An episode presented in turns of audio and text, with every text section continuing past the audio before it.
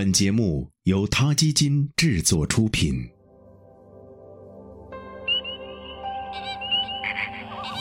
每个生命都是奇迹，每个灵魂都有尊严，每个生命都重要。他 Radio 讲述他的故事。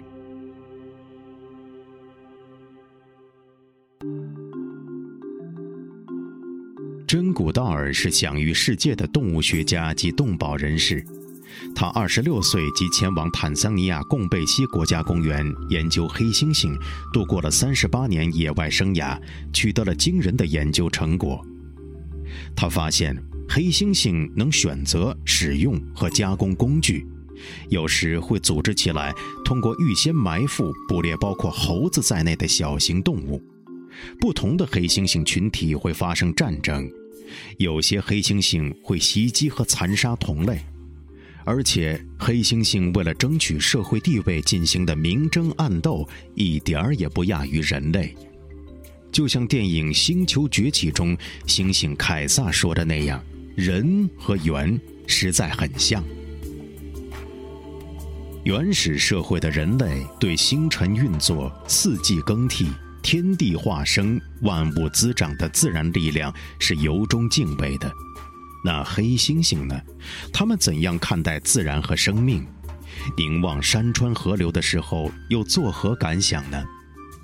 真古道尔对黑猩猩的瀑布舞印象深刻。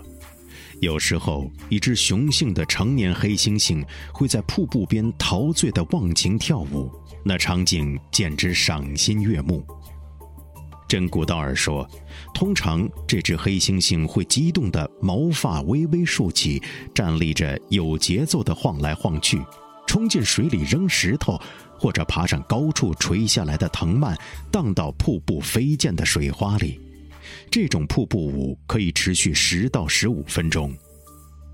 舞蹈之后，这只黑猩猩往往会坐在一块岩石上，眼睛追逐着流水，像是在思考：水是什么，又为什么会流淌？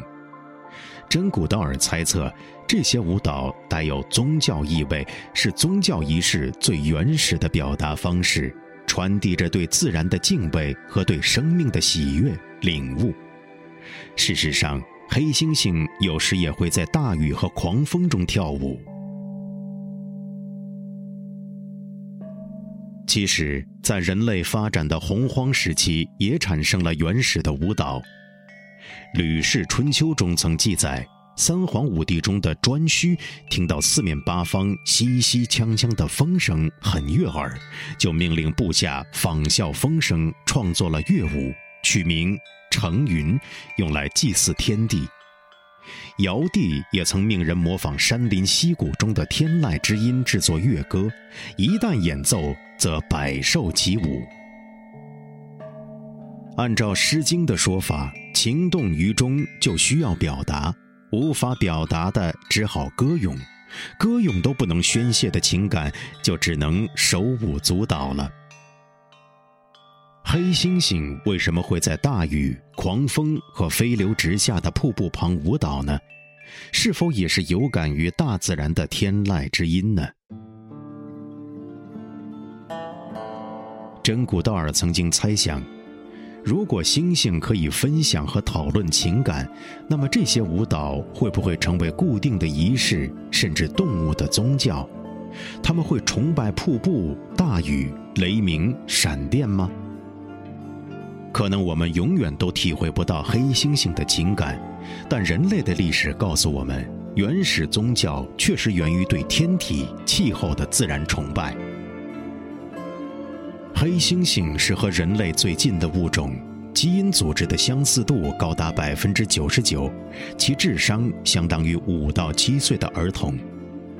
二零零八年，西班牙议会甚至曾经授予黑猩猩一定的法律权利。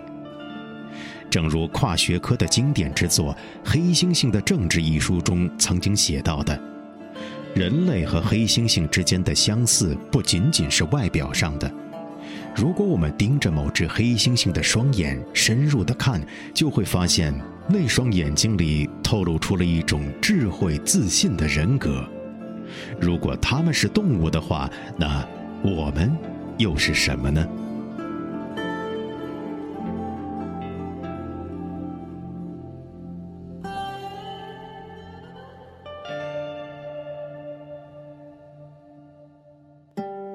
R Radio，中国大陆第一家动物保护公益电台，在这里我们讲述动物的喜怒哀乐，尊重生命，善待动物，它的世界因你而不同。